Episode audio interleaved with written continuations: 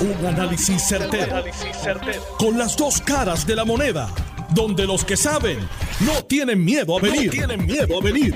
Esto es el podcast de Análisis 630 con Enrique Quique Cruz. 5 y 8 de la tarde de hoy, lunes 9 de octubre del 2023. Tú estás escuchando Análisis 630. Yo soy Enrique Quique Cruz y estoy aquí de lunes a viernes de 5 a 7. El sábado por la mañana nos enteramos de estos ataques que ocurrieron en, en Israel. Algo que todavía al día de hoy todo el mundo se pregunta. Se oye hablar de Hamas. Hamas es una organización política militar palestina que significa muchas cosas. Significa en árabe entusiasmo, fervor. Es un acrónimo de Harakat al-Makawa al-Islamaya, que en árabe significa movimiento de resistencia islámica. Es una organización paramilitar palestina que se declara como yihadista nacionalista su objetivo original, definido en su carta fundacional, fue el establecimiento de un Estado islámico en la región histórica de Palestina, de Palestina que comprendería los actuales Israel, Cisjordania y la Franja de Gaza, con su capital en Jerusalén. Anteriormente existía la OLP, que es la Organización de Liberación Palestina, y ahí estaba Yasser Arafat, que es un personaje eh, de Palestina muy eh, conocido durante los años 70 y 80. Y usted puede eh, entrar en toda la historia de cómo fue que, que se estableció el, el Estado de Israel y todo lo que ha estado ocurriendo. Pero mi concentración en este ataque ha sido la pregunta de cómo es posible que esto haya ocurrido. Y cuando digo cómo es posible, porque es que el Estado de Israel, desde su fundación, ya tiene aproximadamente 75 años, siempre ha sido el líder en seguridad, el líder en espionaje, el líder en los sistemas de inteligencia, ¿Para qué? Para prevenir, para evitar los ataques. Miren lo más cercano que hubo, que el Estado de Israel fue uno de los propulsores de la investigación de la vacuna del COVID, porque ellos entendieron desde un principio que esa vacuna podía ser utilizada biológicamente, militarmente en contra del Estado de Israel, y ellos eran de los que estaban en avanzada con las investigaciones para la vacuna del COVID. Y eran de los, usted miraba los países que estaban vacunados, ellos estaban allá arriba, de los primeros, de los primeros y los principales. Lo que es cuestiones de seguridad aeroportuaria, la línea aérea nacional de Israel, el AL, siempre fue la líder en seguridad. ¿Usted alguna vez ha escuchado que hayan secuestrado un avión del AL? No. Las demás líneas aéreas contrataban a personal de seguridad de ELAL para, para que le adiestraran a su gente. Estoy hablando de las otras líneas aéreas alrededor del mundo. Lo mismo los sistemas de los aeropuertos, lo mismo los sistemas de agua. En fin, esta gente vive en 24/7 bajo el temor, pero a la misma vez bajo la preparación de que van a ser van a ser atacados en cualquier momento en donde sea. Habiendo dicho eso, hace 50 años fue que hubo un ataque donde Siria, Egipto y, estos países se unieron para atacar a Israel, la famosa guerra de los seis días. Israel la gana. Los Estados Unidos, aliado pero incuestionable de Israel, dándole todos los sistemas de inteligencia, todos los sistemas de defensa y todos los sistemas de ataque. Israel tiene las mejores armas, los mejores aviones, como si fueran parte del ejército de los Estados Unidos.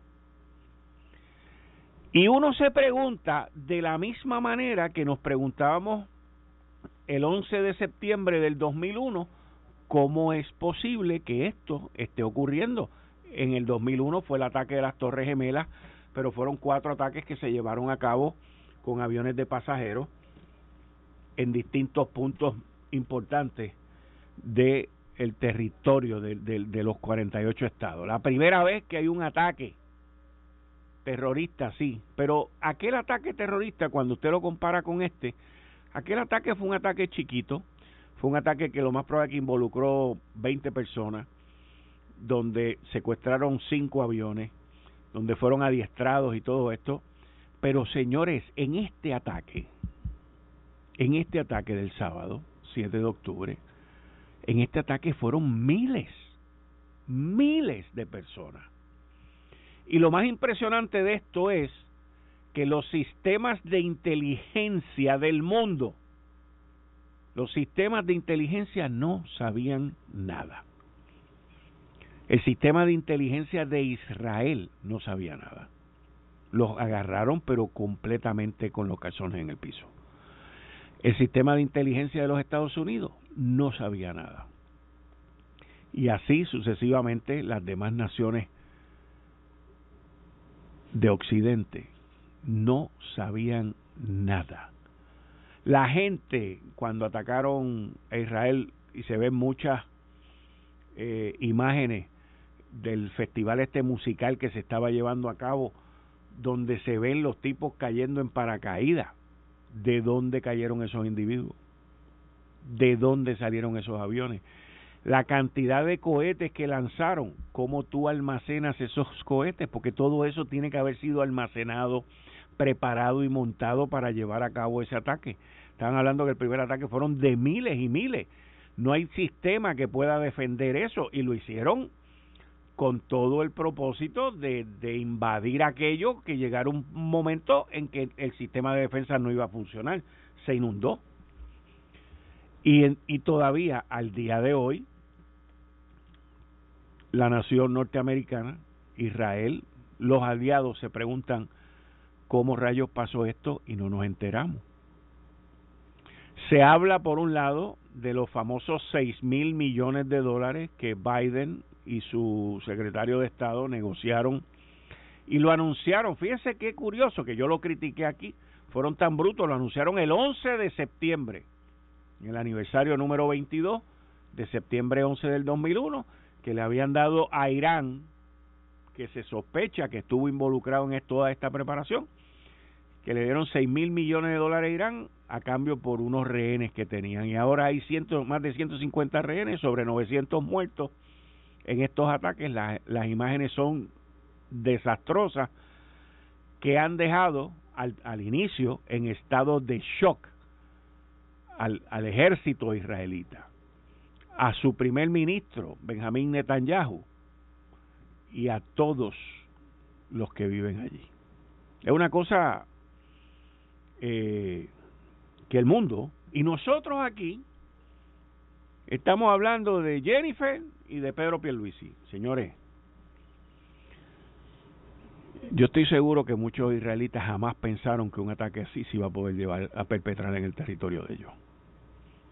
Y nosotros no estamos ajenos de nada de eso. Con eso le doy la bienvenida a Héctor El Marrón Torres, como todos los lunes y los jueves. Héctor, bienvenido. Saludos, Kika, a ti, a Zombie en los controles y a la gente que nos escucha. Siempre un placer. Tú desde que esto empezó me has estado mandando una cantidad de información que es que tengo un equipo de comunicación. No, es una cosa impresionante, brother. De verdad, te lo tengo que decir. Sí, un, y yo me enteré por ti, porque tú fuiste el primero que me empezaste a mandar la información, las imágenes de lo que estaba ocurriendo. Yo estaba en la actividad de los republicanos cuando terminamos. Sí, yo fui el viernes.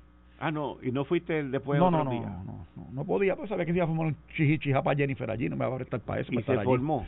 Bueno, el, ayer el domingo sí, ¿no viste que decían? Pero eh, hablamos de eso después. Por eso. Pero me lo explica, me lo, lo, ridículo para después, lo, sublime primero. Eh, eh, Estamos en Israel. Sí, sí, por eso. Eh, eh, nos acostamos a dormir Entonces, con el cambio de horas, que es la, el sagrado de ellos, de, ¿verdad? del sabbat de los judíos, eh, se forma el, el, ¿verdad? el bombardeo, el ataque. Y definitivamente tienen que estar infiltrados eh, Israel a la hora de, de los palestinos de Gaza hacer lo que hicieron. La gente a veces no entiende que esto es un conflicto milenario entre judíos y palestinos que viene de los tiempos bíblicos, del patriarca Abraham y, ¿verdad? y todo lo que pasó. Pero yo creo que era buscar, ¿verdad? Porque este programa dura dos horas, no dura diez. Y hay historia de vicio ahí. Por eso es que yo no me centré en la historia, sino 48 este para acá con la creación del Estado de Israel moderno, que no es el Israel de ahora.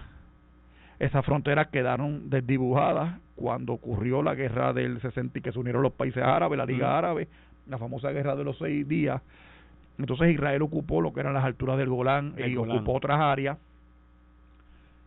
Y la realidad es que no ha pasado nada el lobby judío es tan poderoso. Es bien poderoso. Que no ha pasado nada. Eh, bien poderoso. El otro día tú decías una cosa que a mí me, me, me, chocó y no te comenté nada porque pues porque en realidad eh, comercialmente eh, eh, es así en términos generales de que Nueva York era la capital del mundo y yo sé que tú refieres a comercialmente y lo es en gran medida por los judíos sí la presencia de los está el sistema financiero controlan tres cuartas partes fácilmente del sistema financiero mundial. Y qué bueno que tú traes ese tema, porque mira quién es uno de los primeros que condena ese ataque. Uno de los primeros que condena ese ataque es el presidente de JP Morgan Chase. Sí, ese Jamie, Dillon. Jamie Dillon, Jamie Dillon eh, sale y, y dice condenando eso, o sea, porque el, el sistema financiero en Nueva York principalmente, los judíos son los que controlan eso. Correcto. Y no solamente controlan eso, controlan otras áreas como las comunicaciones. Este fin de semana, si tú veías los noticiarios, eh, CNN, eh, eh, NBC, oye, la cara de, de, de, de, sufrimiento de los presentadores de noticias era horrenda. Y aunque ciertamente lo que ocurrió allí el, en la madrugada de nosotros sábado y, y durante todo ese día y ayer mismo, es una cosa que verdad llama la atención por la crudeza y el acto barbárico de grabarse hombres palestinos violando mujeres judías entre tantas otras eh, cosas horrendas que, están ocurriendo hoy as we speak allá en, en Medio Oriente en el área de, de, la llamada Palestina. Eh, eh, el dominio que tienen es tanto que se ha permitido todavía se ha impedido perdón que se cree un estado palestino. Yo recuerdo cuando el 11 de septiembre una de las primeras cosas que dijo el entonces presidente Bush era que había era evidente que ya llegaba la hora de reconocer un estado palestino. Jimmy Carter se reunió con el jefe de la Liga Árabe y con el entonces primer ministro israelí. Clinton hizo lo propio, la famosa conferencia de Camp David, y no pasó nada, nunca ha pasado. Es como un acuerdo de no agresión por un tiempo, pero llega la hora que va a seguir el conflicto. Hasta el día de hoy, que pasa eso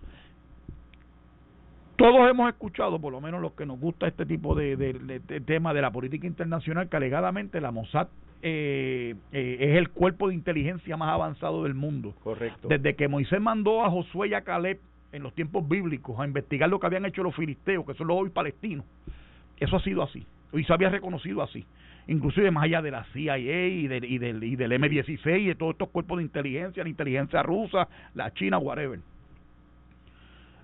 y a veces yo me pongo a pensar si bajaron las defensas a propósito o si, o si el primer ministro eh, judío eh, o israelí, eh, Netanyahu, debe ser juzgado por, por, por, incompetente, porque la incompetencia de él y de su equipo de seguridad o de defensa, como le llamen allá en Israel, a, el aparato militar, desastroso, francamente desastroso. Jefferson decía que el precio de la libertad es la eterna vigilancia. Y Reagan decía, confía pero verifica. ¿Qué pasó en Israel? No sé. Y definitivamente, para hacer eh, eh tirarse en paracaídas hubo una invasión al espacio aéreo y los radares los apagaron se durmieron hubo una matanza de los controladores aéreos estás hablando de, de centenas de personas tirándose en paracaídas porque lo primero las noticias lo que dijeron eran hang gliders, pero lo que yo vi no eran hang gliders, eran paracaidistas. Los tipos caían, sacaban su ametralladora, sus bultitos y empezaban a matar gente y a hacer barbaridades. Entonces, cuando tú ves eso, uno dice, pueden llegar a ser los que una vez eran tan eficientes, tan incompetentes en tan corto tiempo. No podemos olvidar que en Tel Aviv, la capital de Israel, han habido múltiples protestas desde que Netanyahu volvió y trató de poner la, reforma judicial en Israel. Eh, o sea que Israel ha estado convulso. El, internamente, sin contar este ataque de guerra, el exterior, internamente. Netanyahu perdió el primer ministro, o sea, él perdió las elecciones. Él ha estado tratando de hacer unos cambios en el sistema judicial y básicamente inmovilizar al Tribunal Supremo y por, por cuestiones de que no le quieren dar paso a avances en el mundo, o sea, cambios que hay en el mundo. Podemos estar de acuerdo o no estar de acuerdo, pero son cambios que hay en el mundo. Y Netanyahu ha tratado y viene con una reforma y viene con esto. O sea, ellos han tenido unos problemas internos bien brutales que parece que se quedaron estancados ahí hasta que ocurre esto. De momento, hace como tres años, o más o menos, poco menos, eh, no sé si recuerda que a Netanyahu le dieron un golpe de Estado en el Parlamento y entró Nestalí Bennett y luego Nestalí Bennett renunció porque el sistema eh, político allá es parlamentario distinto al de nuestro que es un sistema presidencialista de tres ramas eh, de gobierno allá es un sistema parlamentario donde es uno el parlamento y allí se forman de los mismos miembros parlamentarios se escoge el gabinete de, de a usanza británica ¿qué pasó? ¿por qué pasó? no sé eh, siempre están los teorizantes y los conspiranoicos que dicen que tanto esto que pasó el viernes, eh, el sábado de nosotros, como lo que pasó en, en septiembre 11, fue un acto eh, que se permitió por las autoridades locales. Vi un parte de noticioso que dice que Egipto le advirtió a Israel lo que Hamas estaba tratando de hacer. Estas cosas están empezando. Sé que el gobierno de los Estados Unidos está verificando la conexión de Irán con esto. ¿Qué consecuencias puede tener esto en la vida nuestra, incluyendo el precio de la gasolina? El precio del combustible. Ahora que están los políticos hablando mucha baba por ahí, haciendo promesas incumplibles para tratar de hacerse del poder. Y cómo todo esto va a quedar afectado. Porque me parece que en la política internacional, el día eh, sábado 7 de octubre, me parece que fue, eh, es un día que quedará marcado en la historia. Así como nosotros tenemos nuestro 11 de septiembre, yo creo que los judíos van a tener su 7 de octubre. Mira, eh, lo de septiembre 11, que no tiene ningún tipo de comparación con esto, pero en aquel momento dejó a la nación norteamericana en estado de shock. Los dejó en estado de shock. Cerraron todos los aeropuertos bajaron todos los aviones del espacio aéreo en un, en un periodo de tres horas, todo el mundo tenía, no se permitía entrar aviones del extranjero, fue una cosa nunca antes vista. Hasta hace poco que hubo un problema con los radares y, hubo una interrupción en el sistema, hace poco. Yo estoy seguro también que en preparación para esto, porque es para preparar un ataque como este, esto toma tiempo. Y estamos hablando de miles de personas que estuvieron como parte de esto. Con mucha probabilidad, esas personas no sabían cuál era la misión. hasta Porque si tú te dejas llevar por lo que uno lee y estudia sobre cómo es que funcionan, cómo se funcionan estas celdas, porque son unas celdas de terroristas que lo más probable es que hay 20, 30 o 10, todos ellos van a unos entrenamientos, viven unas vidas hasta que reciben el mensaje, ok, vamos, y todavía ellos no saben para dónde van, se montan en el avión y no saben para dónde van, pero van armados y saben que cuando lleguen tienen que arrasar con lo que está allí. A Israel lo atacaron por aire, mar y tierra, por los tres, y por los tres los cogieron completamente desprevistos, no estaban preparados. Te voy a tomar un me permito interrumpirte para decirte, date, datos curiosos, para darte unos datos curiosos. Mira, ¿cómo es posible que hoy, a veces de mediodía, haya sido bombardeado Jerusalén, que está bastante adentrado y bastante lejos de Gaza? ¿Cómo es posible que las, las bombas, los cohetes hayan llegado en el ataque al aeropuerto de Tel Aviv, el Ben Gurión? Entonces, Israel es un estado en guerra porque vive rodeado de enemigos. Correcto y más que enemigos políticos, enemigos religiosos, porque si hay un valor último que apela a la conciencia humana y hace que las filosofías políticas se endurezcan, que son los valores religiosos, eh, a mí me parece que hay un ejercicio de incompetencia monumental en el gobierno. O se, o se entonces hay que darle la, la razón a los conspiranoicos de que se permitió. Uno de dos. En el gobierno de Netanyahu, sí, definitivamente. No hay de otro. Eh, estás escuchando el podcast de Noti1. Análisis 630 con Enrique Quique Cruz. Hoy 35 de la tarde de hoy Lunes 9 de octubre del 2023, tú estás escuchando Análisis 630, yo soy Enrique Quique Cruz y estoy aquí de lunes a viernes de 5 a 7 y como todos los lunes de 5 a 6 con Héctor El Marrón Torres. Héctor, volviendo al tema principal de hoy, que el mundo todavía, al día de hoy, y el mismo Estado de Israel está perplejo de lo que ha ocurrido allí y de lo que continúa ocurriendo allí. Inclusive, eh, dentro de la información que tú me enviaste, la defensa, de, el, el ejército israelí anunció que van a poner en estado de sitio la franja esa de Gaza, que no van a permitir, que no va a haber luz, que no van a permitir alimentos, bebidas, nada, y que van en un avance para ocupar militarmente todo eso. Por otro lado, el gobierno de los Estados Unidos ha enviado para allá portaaviones, destructores, todas las Fuerzas Armadas, sobre 200 soldados. Supuestamente todo esto era para la, la salida de ciudadanos americanos de la embajada, de todo ese tipo de cosas pero tú y yo sabemos que hay mucho más que eso. Israel de por sí tiene toda la última tecnología de ataque, pero ¿qué pasa? Ahora Estados Unidos se ve en dos situaciones que no va a poder mantenerla las dos. Y estoy hablando de la guerra de Ucrania, que se está chupando el vivir, y ahora lo que está ocurriendo en Israel. Y van a tener que decidir a cuál de los dos, porque ahora estamos hablando de meterle miles de millones de pesos al Estado de Israel para mantenerlo. Y mantenerlo vivo. Y evitar una invasión. Y evitar una destrucción, porque claramente se ve que lo que está ocurriendo es para destruir el Estado de Israel.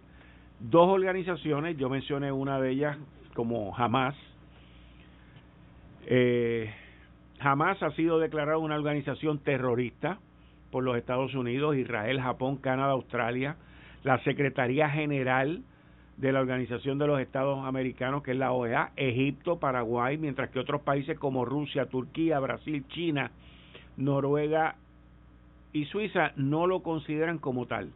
La Unión Europea también la consideró organización terrorista desde el 2003, aunque su tribunal, su tribunal de justicia apeló esta decisión para retirarlo de dicha lista. El fallo del tribunal está pendiente análisis del Consejo de la Unión Europea. Aunque Israel ayudó inicialmente a la creación de Hamas, tratando con ello de debilitar la hasta entonces hegemónica OLP, que es la Organización para la Liberación de Palestina. Exacto, la que en, inglés es Palestine Liberation Organization, PLO, de Yasser Arafat, que fue la que yo mencioné aquí desde su creación formal en 1987 hasta la actualidad. Y con la muerte de Yasser Arafat, ese grupo como que fue Yasser Arafat también siendo terrorista. Y luego estuvo involucrado fuertemente en crear la paz que le costó la muerte a Yasser Arafat, no, pero a los otros dos, al, de Egipto, Anwar Sadat, y al, y al primer ministro de, de Israel, que también, o sea... Isaac Rabin. ¿Cómo es? Yitzhak Rabin. Ese mismo.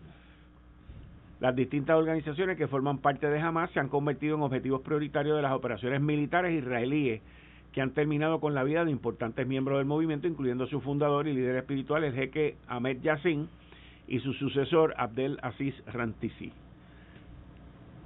muerto, 47 muertos en ataques selectivos de las fuerzas militares. La carta fundacional de Hamas exhibe la influencia de, de teorías conspirativas antisemitas. La lista Cambio y Reforma ligada a Hamas se presentó a las elecciones generales palestinas en el 2016 obteniendo la mayoría. Y el gobierno de Hamas en Gaza ha estado sometido desde el 2007 a un bloqueo por parte de Israel y de Egipto que impide la entrada de alimentos, medicina, material de construcción, armas y otros productos. Eso es Hamas, pero también está Hezbollah. otro cuarto de hora, eso es otra cosa. Sí, no, esto es otra cosa, pero eh, que significa partido de Dios. También escrito como Hezbollah o en sus formas menos castellanas, Hezbollah, Hezbollah es una organización musulmana chilibanesa, porque esto viene con el otro lío de otra frontera, que es el Líbano que los israelitas norte al norte. Al norte que los israelitas se han metido allí también cuando han tenido problemas con esta gente. O sea ellos están rodeados como tú mencionaste ahorita de enemigos. Una organización musulmana chile-libanesa que cuenta con un brazo político y otro paramilitar. Fue fundada en el Líbano en 1982 como un grupo terrorista en ese momento y fueron entrenados organizados y fundados por un contingente de la Guardia Revolucionaria iraní Hezbollah recibe armas, capacitación y apoyo financiero. ¿De dónde? De Irán. Y ha funcionado con bendición de Siria desde el final de la guerra civil libanesa. Incluso la forma en que Irán mostró su apoyo militar al presidente sirio Bashar al-Assad en contra de los rebeldes fue enviando milicianos de Hezbollah para combatir junto a los soldados sirios. Su máximo líder es Hassan Nasrallah. Es junto con el movimiento Amal, la principal expresión política y militar de la comunidad chi del Líbano, actualmente un grupo religioso más numeroso del país. Tanto la Unión Europea como los Estados Unidos consideran oficialmente a Hezbollah o su brazo armado como una organización terrorista, además de otros países como Argentina, Australia, Canadá, Reino Unido, Países Bajos, Francia, Israel, Bahrein, el Consejo de Cooperación de los Estados Árabes, Egipto, por el contrario, parte de los gobiernos del mundo árabe consideran a Hezbollah un movimiento de resistencia legítimo. Según la CIA, se estima que los chiíes, chiíes aglutinan el 41% de la población libanesa. Después de que el Líbano tuviera su independencia el 22 de noviembre del, 50, del 43, el ejército francés retirará a sus soldados del país en el 46 del Pacto Nacional del Líbano, que es un acuerdo teórico y no oficial asignado a la presidencia del Parlamento a los chiíes. Y así siguen estos dos grupos que abren un frente de, podríamos llamarlo también, de deterioro financiero para los Estados Unidos. Porque van a tener que meter billetes ahí, pero como nunca antes visto. O sea, lo de Ucrania estoy seguro que es pequeñito comparado con lo que va a pasar aquí ahora con Israel. Porque las presiones, y, entrando en un año de elecciones, brother. Que complica más la ecuación. Ahora, por otro lado, por otro lado, salió una información durante este fin de semana que habían unas negociaciones que se estaban llevando a cabo entre los Estados Unidos y los árabes, donde los árabes se estaban comprometiendo a no bajar el nivel de producción incrementar el nivel de producción de petróleo a cambio de que Estados Unidos los protegiera. Así que ahora todo, porque también le tienen pánico, lo, lo, Arabia Saudita le tiene pavor, terror a Irán. Aquí todo va a estar concentrado en Irán. ¿En qué va a pasar con Irán? Pero recientemente Después de que Estados Unidos y el gobierno de Biden le, le diera 6 mil millones de billetes. Pero es que recientemente, hace algunos tres o cuatro meses, eh, Irán y Arabia Saudita habían establecido relaciones eh, y han bajado el tono porque tienen un interés común que es el precio del petróleo. La idea de Estados Unidos de inundar el petróleo es hacerle daño a Rusia en la guerra con Ucrania. Ojo, y Rusia e Irán tienen muy buenas relaciones. Ahora, vamos a pensar ahora. Primero, para voy a dar un ejemplo para que la gente visualice esto bien. Mira, Israel es como un cuartel de la policía rodeado de residenciales públicos darte incidencia criminal. Vamos a hacer otro ejemplo mejor. Israel, si no hay operativo de afuera, es bien difícil tú puedes prevalecer O sea, Israel sin la asistencia de los Estados Unidos Ah, y de no, Inglaterra, no, hay manera que haya podido subsistir, no, No. hay forma. No. Porque las guerras hasta los que ganan las desgastan. Por eso las guerras no pueden ser muy prolongadas en el tiempo. Con el agravante de que eh, el poder judío económico, por ejemplo, el petróleo, el petróleo, ellos tienen muchísimo petróleo, pero ¿quién controla la comercialización de ese petróleo? Son empresas que dirigen judíos, particularmente el upstream. Y es una realidad. Esto, esto, estos que controlan los spots de combustible, que aquí compra a veces la autoridad de esa gente, son empresas judías porque tienen el capital disponible. ¿Ve? Si yo fuera congresista en otro, eh, eh, ¿verdad? Dejándose un lado de los Estados Unidos, yo tengo entonces que pasar revista de la aportación que yo he hecho, que, que yo he hecho, no, o sea, que el gobierno de los Estados Unidos ha hecho históricamente al Estado de Israel. ¿Y dónde están esas armas? ¿Con qué armas está atacando Hamas a Israel hoy? El comercio negro de armas. O sea, ¿cómo Hamas, que ha sido vapuleado históricamente por el gobierno de Israel, de momento se arma y puede y tiene la sofisticación armamentística de agredir a Israel y de llegar tan lejos como el aeropuerto internacional Ben Gurión de, de Tel Aviv y hasta el mismo Jerusalén? Aquí en algún sitio tiene que estar Corea del Norte. hay un FAO en algún lado y hay- o muchos FAO se ha, corre- se ha dado una serie de factores y una serie de errores de cálculo que antes no eran parte del juego. que están cambiando la ecuación y los paradigmas con los que tú pensaste que ibas para la guerra no están o han sido variados de manera eh, dramática. Y es como tú dices, ahora Estados Unidos tiene dos frentes de guerra para proteger a dos aliados. Uno que no debe ser, en mi opinión, pero que lo es, que es Ucrania, y ahora Israel, que ha sido un aliado histórico y que existe por disposición de los Estados Unidos fundamentalmente, aliados de Inglaterra también, que también participó activamente, que eran los dueños o los que tenían la soberanía del territorio de Palestina. Ahí es que se acuerda en el 48 de la creación de, en el área de Palestina de un Estado judío un Estado palestino. Una cosa se llevó a cabo, la otra no, aunque siempre se le reconoció a Palestina la autoridad de Palestina, no como Estado, pero sí que regir a los asentamientos que tienen ellos en otras áreas de Palestina, como las alturas de Golán que mencionamos ahorita. Eso es bien dinámico. Eh, eso cambia la ecuación. ¿Cuánto va a costar eso? Estados Unidos, la deuda pública sigue creciendo con Joe Biden. El impasse que ocasionó la salida de Kevin McCarthy la semana pasada fue en gran medida la ayuda económica de Estados Unidos que Biden le quiere dar a Ucrania.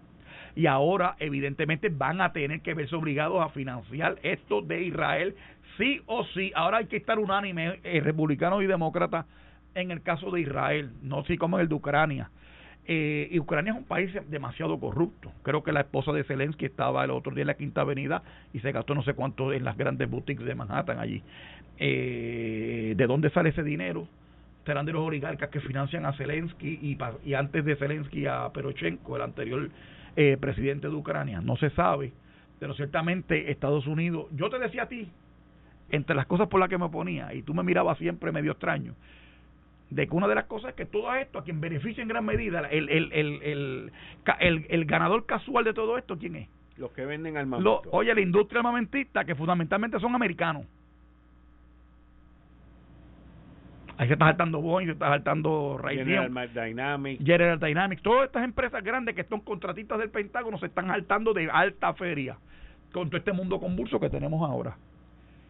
Y entonces hay que tomar medidas. Una de ellas es cómo vamos a resolver el problema de Ucrania, donde pensaron que eso iba a durar tres meses y Rusia ha aguantado ya dos años y cómo vamos a resolver este problema milenario que no lo vamos a, que no va a haber luz al final del túnel hasta que se reconozca la eventual creación de un Estado palestino. Porque tú no quieres vivir con un vecino con que sea más bajito que tú, te, todos los días te tire pedras a la, a la ventana de tu cuarto, porque te va a matar de cansancio.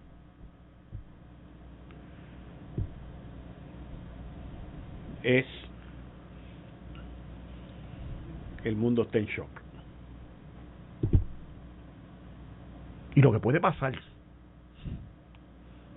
porque si atacan a Irán, los judíos,